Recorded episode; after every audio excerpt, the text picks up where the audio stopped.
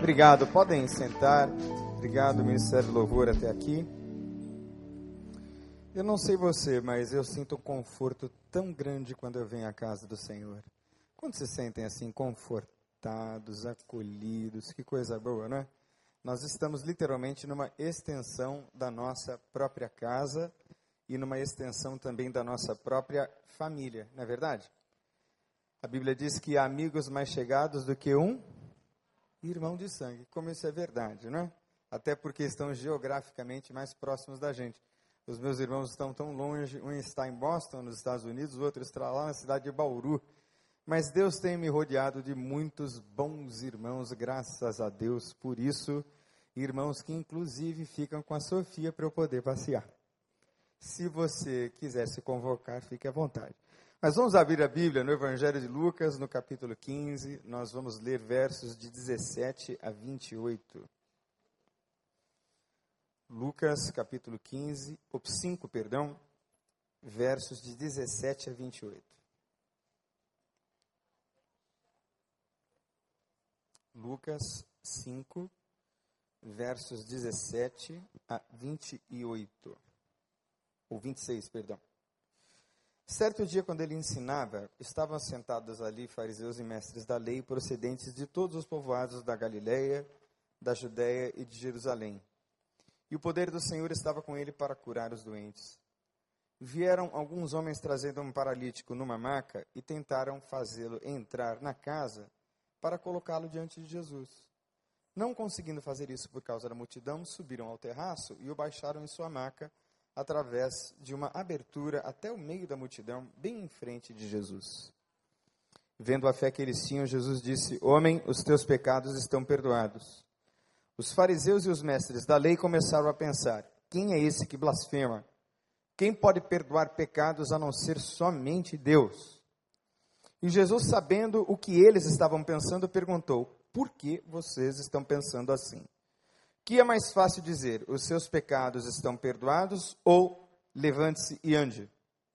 Mas para que vocês saibam que o Filho do Homem tem na terra autoridade para perdoar pecados, disse ao paralítico: Eu lhe digo, levante-se, pega a sua maca e vá para a sua casa. Imediatamente ele se levantou na frente deles, pegou a maca em que estivera deitado e foi para casa louvando a Deus.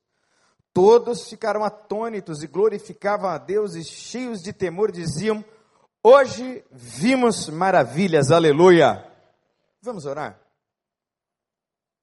Fala com Deus mais uma vez. E fala com Ele assim: Ah, Deus, eu quero ouvir a tua voz agora através da tua palavra. Gasta aí alguns segundinhos com Deus orando e peça isso a Ele. Pai Santo, muito obrigado pela tua palavra. Muito obrigado por esta casa que nos recebe.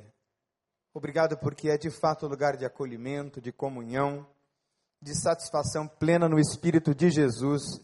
E esta satisfação só pode ser encontrada plenamente nele. Obrigado, Deus, porque do Senhor temos esta convicção que vem pela tua palavra, que o reino de Deus é paz e alegria no Espírito Santo. Ó Deus, obrigado por isso. E obrigado porque eu tenho certeza que este mesmo Espírito Santo vai me inspirar para trazer o recado que o Senhor quer trazer ao coração de cada um, no nome de Jesus. Que toda essa atmosfera seja tomada pela autoridade que há no nome de Jesus. Que a tua palavra chegue, Deus, a cada entendimento, a cada coração, trazendo luz para o entendimento, inspiração para o coração salvação e cura para a alma no nome de Jesus, ó Deus. Pois assim oramos neste, neste nome maravilhoso e doce, nome de Jesus. Amém. Se alguém entrasse por aquela porta e declarasse aqui da frente: Eu sou Deus, qual seria a sua reação? O que, é que você diria?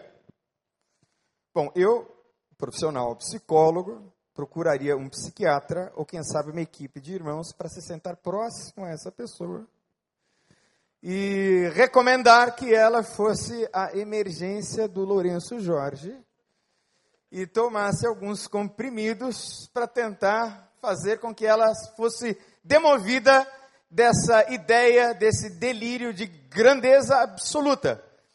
Não tem delírio maior do que esse, de achar que é o próprio Deus. Mas esse era o discurso de Jesus. Ele afirmava ser ele mesmo Deus, Deus mesmo, Deus na forma de gente, Deus em pessoa, o Messias esperado de Israel. E quando essa história surge no meio do povo, alguém logo diz: vem aí, mais um maluco. Aliás, naquela época era muito comum que muitas pessoas se intitulassem como Messias. Havia vários Messias ou vários pretensos messias daquela época. Eu sou o cumprimento das Escrituras, aparecia alguém aqui e ali. Nós tivemos algumas edições de Cristos Tupiniquins. Quem é que se lembra do Henrique Cristo? Você lembra dele? Ele foi no Jô Soares, da entrevista, ficou famosinho. E ele tinha um secto de seguidoras. Eram mulheres que o seguiam, curiosamente. Mas ele dizia tranquilamente que era Deus e, pasmem, haviam aqueles que acreditavam no Henrique Cristo. Existem exemplos mais pesados, né, de um sujeito cujo filho mesmo disse: Esse sujeito que é o meu pai é um louco, que afirmava ser o anticristo, e ensinou os membros da sua igreja a tatuar o número 666. Pasme, a igreja dele está crescendo no mundo inteiro, tem uma sede em Miami de gente muito rica. É uma beleza a igreja desse sujeito que é o anticristo, que tem o 666 tatuado em várias partes do corpo. Sabe como é que é a igreja dele? Não tem inferno e não tem pecado. Olha que beleza. Está cheia. Pode fazer o que você quiser, do jeito que você quiser. Ó, porque não vai para o inferno mesmo. Então ele é o grande novo revelador coisa de gente maluca e para todo maluco também tem um grupo de malucos mais malucos que o maluco que seguem este malucão maior. Mas não é possível que Jesus pudesse ser confundido com um maluco, porque aos 12 anos de idade ele foi para Jerusalém no templo. Ele era um menino, como de costume, os pais iam à Páscoa a Jerusalém e eles depois de três dias, porque imaginavam que Jesus estava caminhando com a caravana, perceberam que Jesus não estava lá, os pais, Maria e José, voltam para o templo, e lá está Jesus ensinando os mestres da lei. Tinha uma roda, acredito eu, em volta de Jesus. E ele dava aula aos PHDs da época. Ninguém discursou como ele discursou, ninguém tinha a sabedoria que ele tinha, ninguém pregou como ele pregou, ninguém ministrou como ele ministrou, porque de fato ele era Deus. E lá estava ele, com 12 anos, no templo, dizendo da sua glória. E Jesus tinha um tipo de discurso que de fato encantava, fascinava. O texto da minha conversão está nos, no Evangelho de Mateus, nos capítulos 5, 6 e 7, o Sermão do Monte. Ali está toda a base da minha vida cristã e acredito que todo o resumo da lei e dos profetas. E quando ele terminou de pregar o mais belo sermão de todos os tempos da história, sem dúvida nenhuma, as multidões estavam maravilhadas com seu ensino porque ele as ensinava como quem tem autoridade e não como os mestres da lei. Jesus é a própria palavra em forma de gente.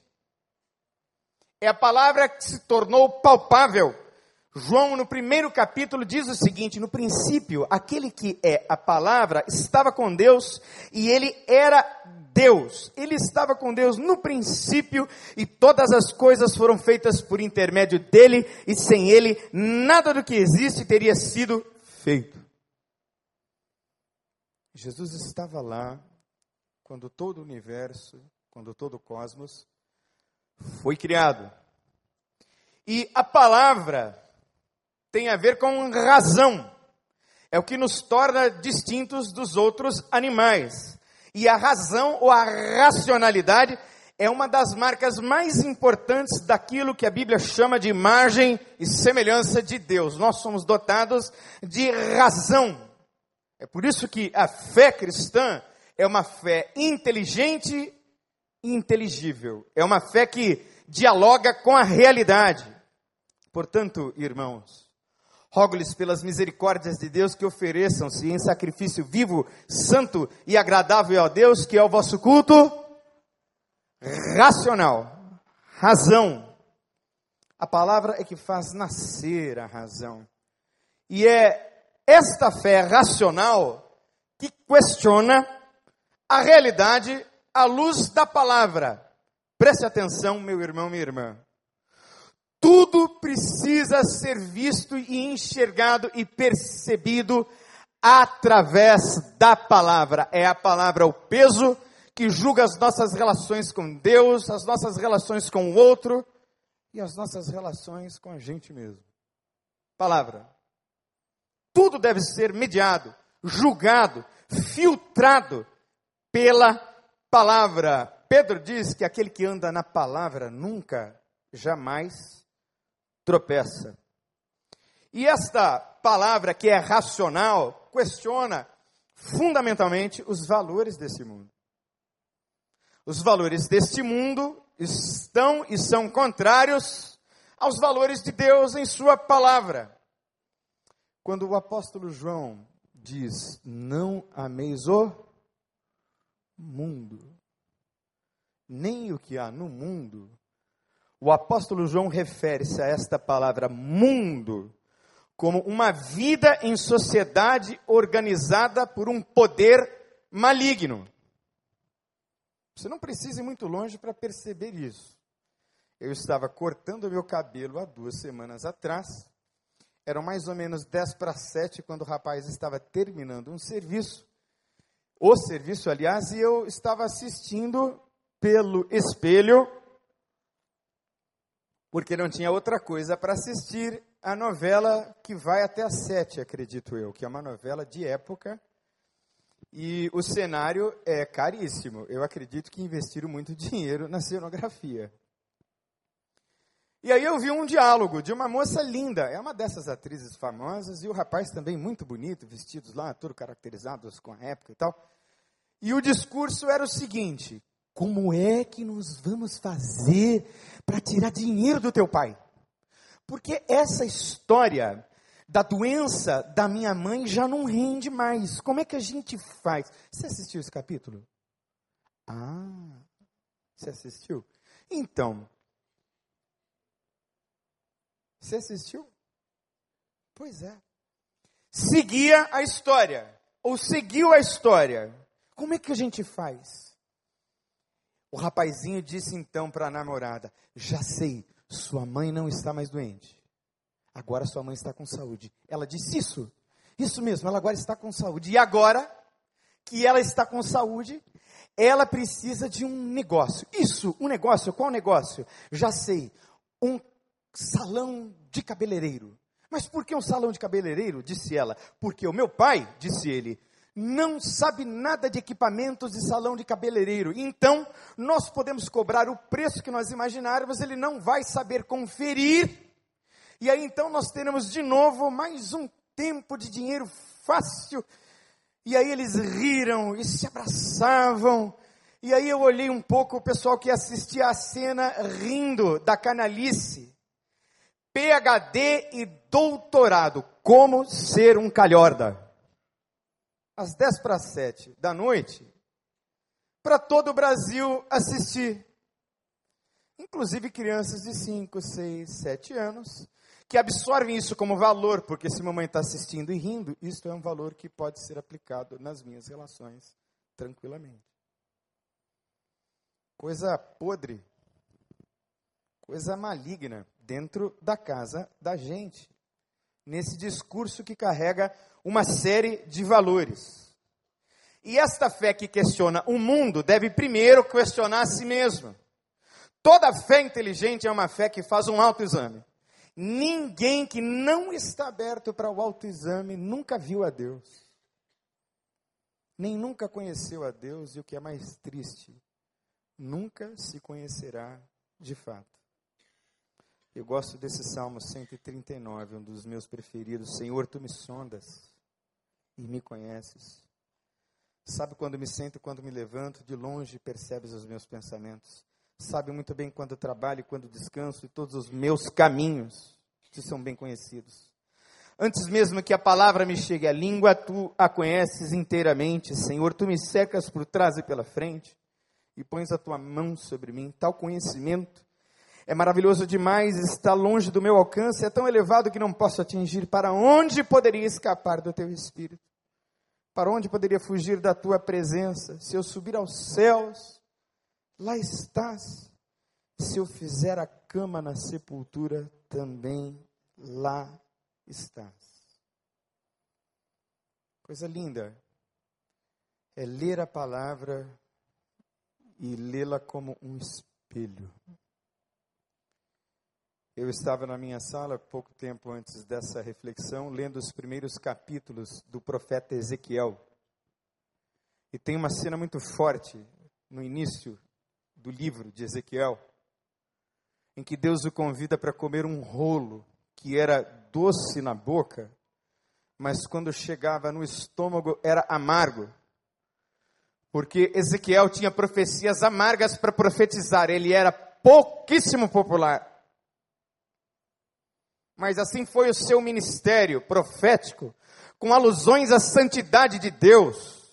Ele viu a glória de Deus e ficou pasmo e calado por sete dias, até que então fosse entregar a profecia aos sacerdotes e aos reis ímpios da sua época, da sua geração. É a palavra que transforma, é a palavra que produz vida. E hoje mesmo, esta palavra de Deus pode produzir vida na sua vida, no nome de Jesus. Você crê? Diga aleluia. É esta palavra, é este Logos que transforma.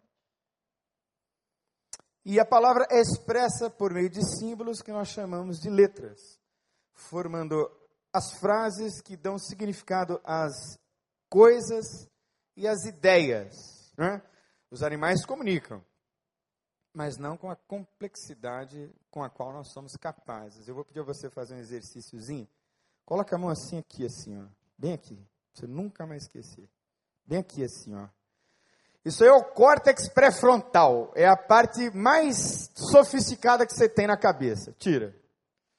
Muito bem, essa parte aí é a que modula a tomada de decisões, que avalia os riscos e que controla os impulsos. Gente perdida sem Deus é lesionado aí. Não tem controle. Não tem freio.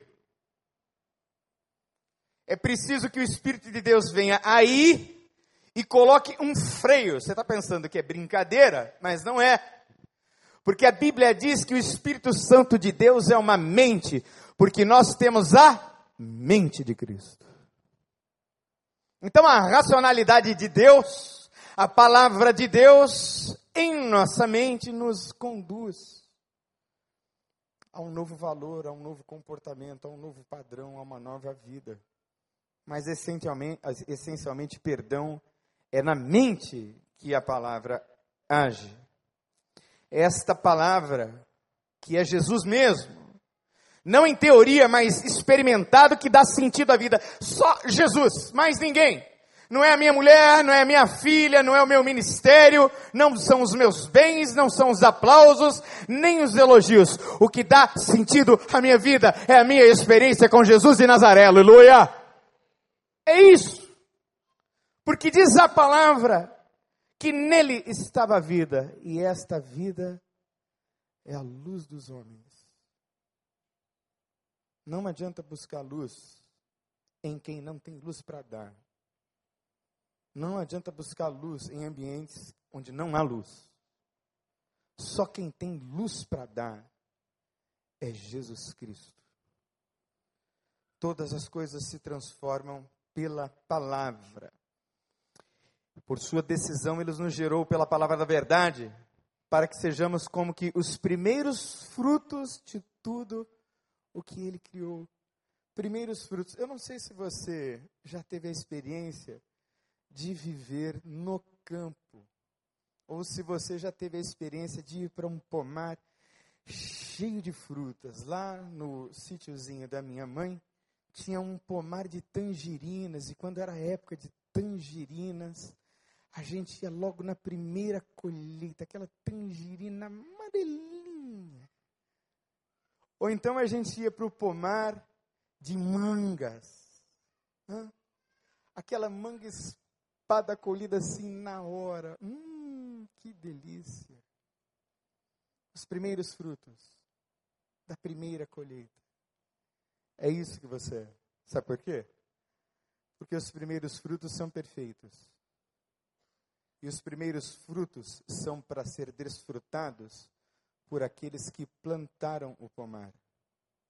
Então, o primeiro que se delicia, ou que deve se deliciar com a sua vida, é o próprio Deus que te gerou. Por isso é que muita gente bate cabeça por ali e por aqui, tentando encontrar felicidade. Só vai encontrar felicidade no dia que entender que nasceu para glorificar a Deus para dar glória para o nome dele. E lá estava Jesus, nesse bate-papo com doutores e mestres da lei, porque a sua fama corria longe. Eu sou Deus, então vamos ver esse sujeito que diz ser o Messias, porque pode ser ele mesmo. Porque além de pregar maravilhosa e fantasticamente, de ensinar como nenhum homem ensinou, ele tem ressuscitado os mortos ele tem curado os paralíticos, ele tem sarado todas as doenças do povo como sinal de que ele é quem ele afirma que ele é, e ele está dizendo que ele é Deus. Então vamos lá ver essa história. E aí foram lá esses homens para essa casa e está lá, imagino eu, Jesus, Velho Testamento debaixo do braço ou na mente, no coração, citando as escrituras de cor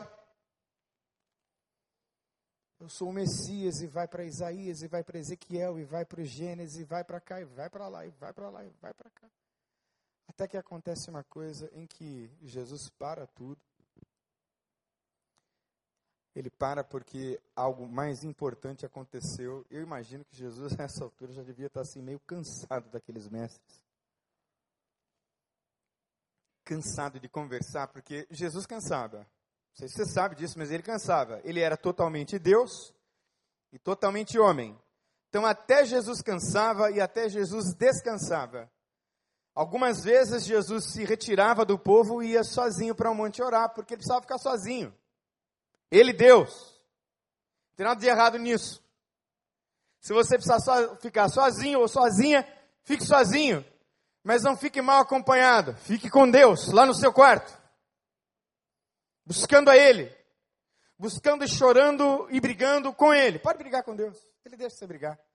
Ele deixa você brigar porque Ele sempre vai ganhar. E quando Deus ganha, a coisa é que você ganha também. Então, pode brigar. Pode chorar, pode lá rasgar o seu travesseiro, porque ele sempre vai ganhar. E aí esses homens colocam esse paralítico na presença de Jesus. Algo lindo aconteceu naquela cena. E existe aqui um passo a passo para que eu e você experimentemos esta palavra, que é o próprio Cristo, que é o próprio Jesus, transformando a vida da gente. Primeira coisa que você precisa fazer é render-se. Renda-se. Fica muito fácil para o paralítico se render, não fica? Porque ele está paralítico. Como é que ele vai fazer? Ele não tem outra alternativa, então ele se rende. Se rende a quem? Aquele grupo de rapazes. Ele não tem mesmo nada a perder, então ele se rende. O que é que você tem a perder hoje? O que? Nada. O que é que você tem a perder em tentar fazer essa experiência? A Bíblia diz: provem e vejam que o Senhor é bom. Provem. Deus está chamando você para uma experiência real. Prove. E veja que o Senhor é bom. Mas para isso é preciso se render. Renda-se. E aí ele se entrega na mão, imagino eu, daqueles estranhos. Estranhos, mas solidários. Eu acho que essa é uma figura perfeita para a igreja. Eu não sei você, mas eu já fui carregado. Carregado socialmente, carregado fisicamente, carregado espiritualmente, moralmente. Eu já fui carregado de todas as formas que um ser humano pode ser carregado. Carregado e conduzido, porque quem se rende se deixa conduzir. Está rendido. Está lá na maca. Mas vocês vão me colocar lá em cima da casa, como vai ser isso? Fica quieto, que a gente vai dar um jeito. E parece que quando Deus levanta circunstâncias e pessoas em nosso favor, ele vai à frente e nenhum dos seus propósitos poderá ser impedido. Aleluia! Ninguém segura. E aí ele rendido foi. E ele se rendeu porque ele reconheceu a sua própria impotência, a sua própria fraqueza. Gente fraca normalmente tem mais facilidade para reconhecer o quão pequeno é e o quão impotente está diante de determinadas circunstâncias e situações. Isso é paralítico. E eu acredito que muitos de nós, com toda certeza, guardamos paralisias que nos paralisam na vida, não são aquelas do tipo físico Aliás, que coisa boa ter perna, hein? Que coisa boa poder levantar, hein? Você pode dizer glória a Deus. Glória a Deus. Só porque você levantou hoje. Só porque você respirou. Porque você está vivo. E enquanto você estiver vivo, há esperança para você. Aleluia. Você está vivo aí, ó. Você andou com as suas próprias pernas. Não é o caso desse homem aqui. Mas pode ser que algum tipo de arrogância, que também é um tipo de paralisia, esteja prendendo você a um ponto em que você não consegue admitir o problema que você tem, não consegue se render e não consegue se admitir o quanto você é impotente para resolver as questões da sua vida. Orgulho terrível, mas esse homem não teve orgulho, ele se rendeu, ele reconheceu quão impotente ele era e ele se entregou. A gente entende de entrega? Eu acho que não. Eu acho que nós não entendemos muito bem de entrega. Que a gente entrega, mas a gente dá um jeito de dar um jeito, não dá? Dá ou não dá? Dá. Você entrega, mas não entrega. Você se entrega, mas não entrega. É ou não é? Você entrega, mas você dá um jeitinho de dar uma força para Deus. É ou não é? É. Sabe o que é isso? Isso é falta de fé. Isso é incredulidade. Porque quem entrega, entregou. E se entregou, está entregue e se entregou mesmo, não toma de volta. Sabe, gente, quando a gente entrega, não dá para voltar mais, sabe? Quando eu disse sim para Jesus e disse sim para o meu chamado, para a minha vocação, eu não podia no meio do caminho dizer, ó oh, Deus, ó, oh, sinto muito, mas agora eu vou ser médico. Não tinha jeito, não dava mais. Estava no meio do caminho.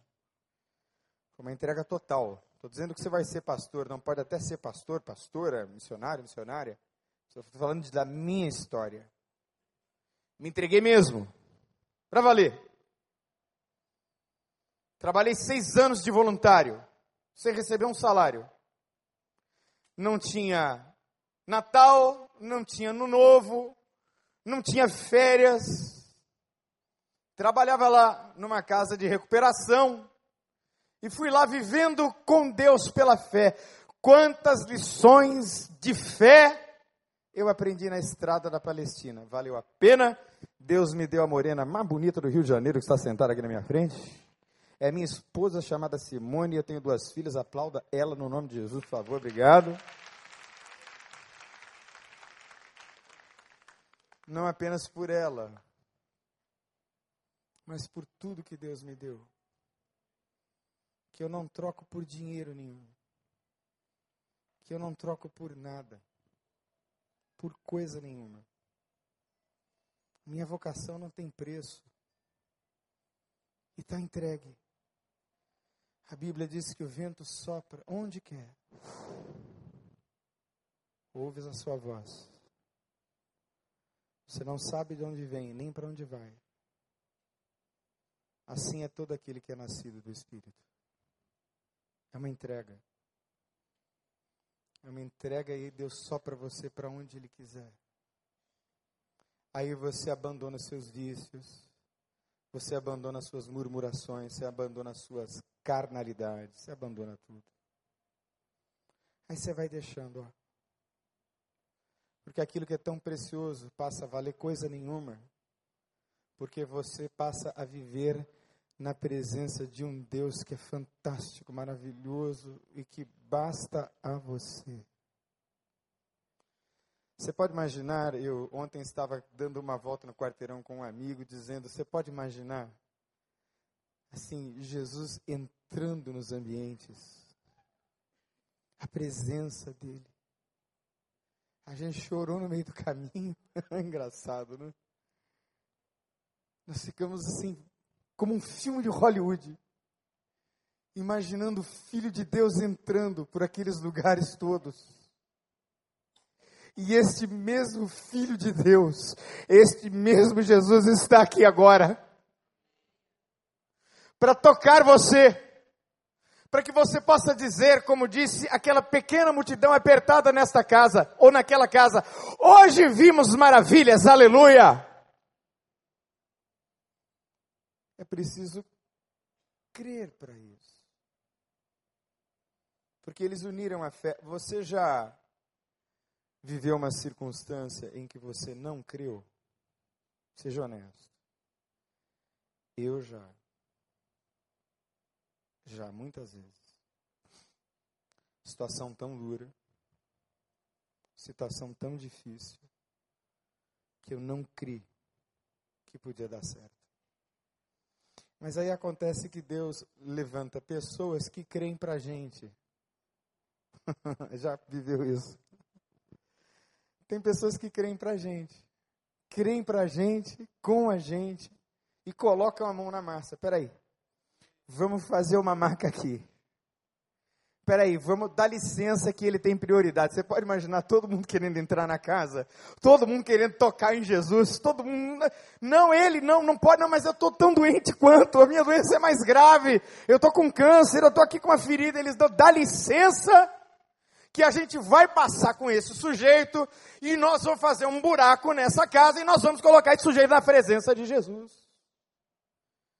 E graças a Deus, porque Deus levanta a gente assim crê para a gente. Essa é a perfeita ilustração da Igreja de Jesus e é uma perfeita ilustração para o celebrando a recuperação. O que acontece nas salinhas lá em cima é mais ou menos isso. É um grupo de gente que foi carregado e que agora de alguma maneira pode ajudar a carregar. Sabe esse fardo que está aí nas tuas costas? É pesado demais. Entrega para Deus. Entrega para pessoas que vão amar você de verdade. Faz isso hoje. Porque é preciso que você confie, creia e permita-se, para a gente terminar aqui, a um autoexame honesto. É preciso que você se arrependa. Você pode imaginar a expectativa do paralítico qual era, né? O que, que o paralítico queria? queria voltar a andar, certo? Mas aí Jesus vira para ele e diz: Os teus pecados estão perdoados. Ele, ah, obrigado, mas não era bem isso que eu queria. Mas Jesus estava provando para todos que ele era Deus. Então ele disse: Olha, para que vocês saibam que eu tenho autoridade para perdoar pecados, eu te digo: levanta e anda. E aí ele levantou e andou. Mas eu acredito que naquele microlésimo de segundo, quando Jesus disse a ele: Perdoados estão os teus pecados. Imagino que a vida dele toda passou num microlésimo de segundos. E ele percebeu os seus próprios pecados. Sabe, querido, presta atenção aqui, ó. Você tem pecado. Tem. Isso precisa ser abandonado. Você precisa expulsar isso da sua vida no nome de Jesus. Você precisa sair fora da sua vida. E foi isso que aconteceu com aquele paralítico. Mais do que andar de novo e voltar para casa para testemunhar andando, ele teve a alma regenerada. Ele teve o seu espírito revivificado. Eu não sei quantos de vocês vieram na semana passada, mas nós ouvimos uma palavra maravilhosa. E naquela palavra a doutora Edmeia disse que o espírito de quem anda sem Jesus está morto. Mas o Espírito Santo de Deus ressuscita o espírito do homem nele, para que ele seja reconectado com Deus. É isso que a gente vai fazer agora. Eu queria que você fechasse os seus olhos, curvasse a sua cabeça e orasse a Deus.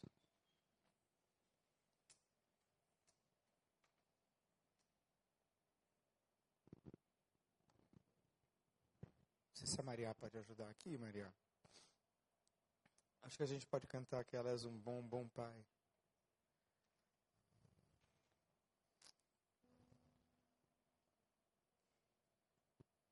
És um bom, bom pai.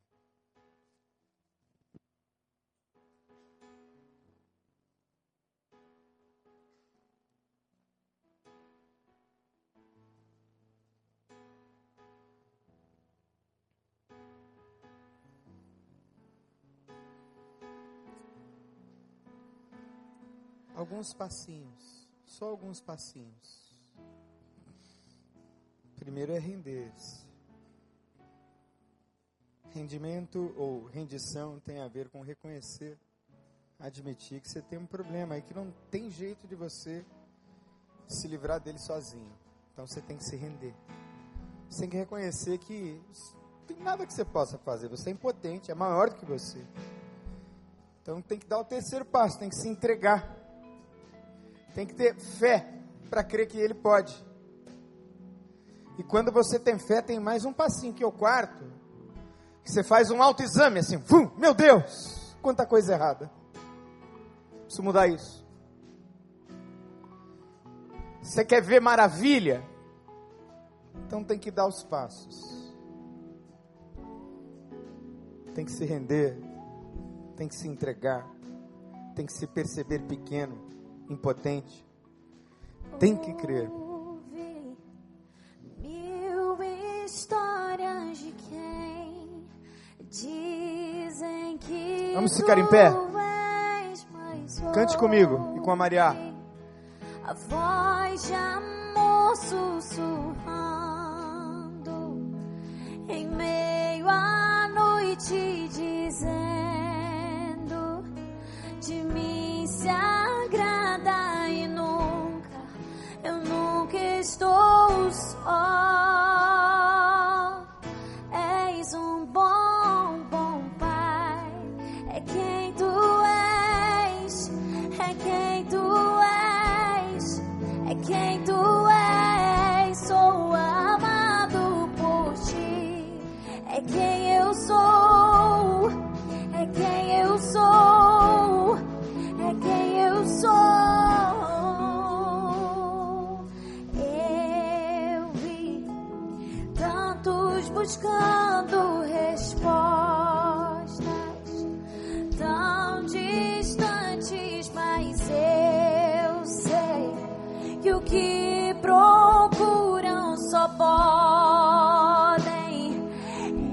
te acha, pois tu sabes.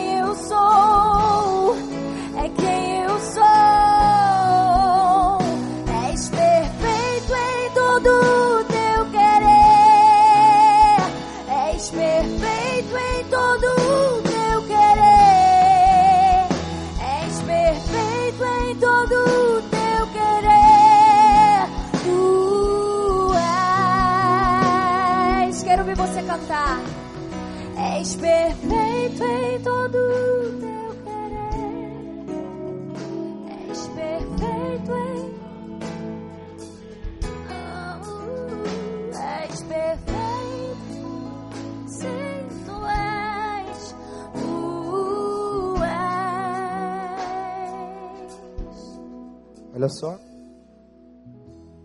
Você quer entregar então a sua vida aí para Jesus? Você quer ser carregado suavemente até a presença dele? Então, se Deus falou com você, queria que você saísse aqui do seu lugar e a gente vai orar por você. Vem cá. Deus falou com você? Então a gente vai cantar de novo, você vai poder sair do seu lugar. Vem cá. Você vai entregar a sua vida para Jesus assim, olha, de uma vez por todas. Áreas da sua vida que você precisa entregar. Coisas que você vai render agora, assim, na mão dele. Enquanto nós estivermos cantando, você vai poder vir. No nome de Jesus. És um bom pai. És um bom. Vem cá, deixa eu orar por você.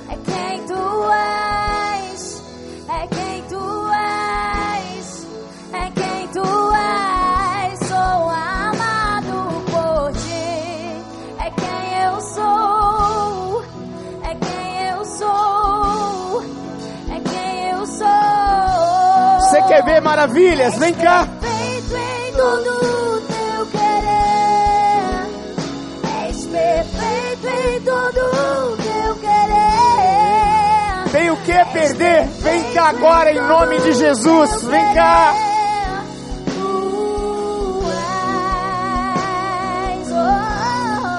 Renda-se. És perfeito em todo teu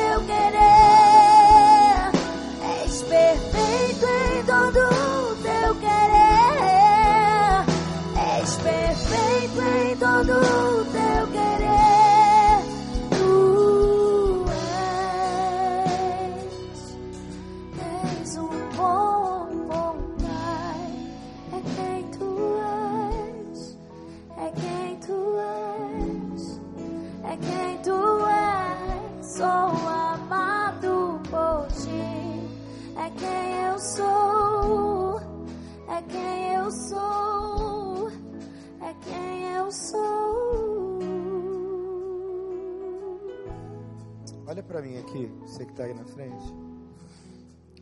Deus é pai dos que não têm pai. Ele é a casa dos que não têm casa. Ele é o irmão dos que não têm irmão. Ele é a família dos que não têm família. Ele é a cura dos que estão doentes. Ele é a libertação de quem está preso. Por isso, hoje está havendo salvação nesta casa, libertação no nome de Jesus, quebra de maldição. Tem demônios que estão caindo aqui agora em nome de Jesus Cristo. Trevas estão caindo, cadeias estão caindo, cadeias do inferno estão caindo. E Deus está selando gente aqui hoje, nessa noite, com o Espírito Santo. No nome de Jesus. Obrigado, Jesus, porque esta é a sua casa. Obrigado porque o Senhor está aqui. Obrigado porque o Senhor do universo, Ele abre mão das suas atividades e afazeres e para por nossa causa. Obrigado, Deus, por este dia, por esta noite, por este encontro que eles estão tendo com Teu Espírito, Senhor. Que eles entendam esses passos e guardem na alma. E que nunca mais eles andem sozinhos no nome de Jesus.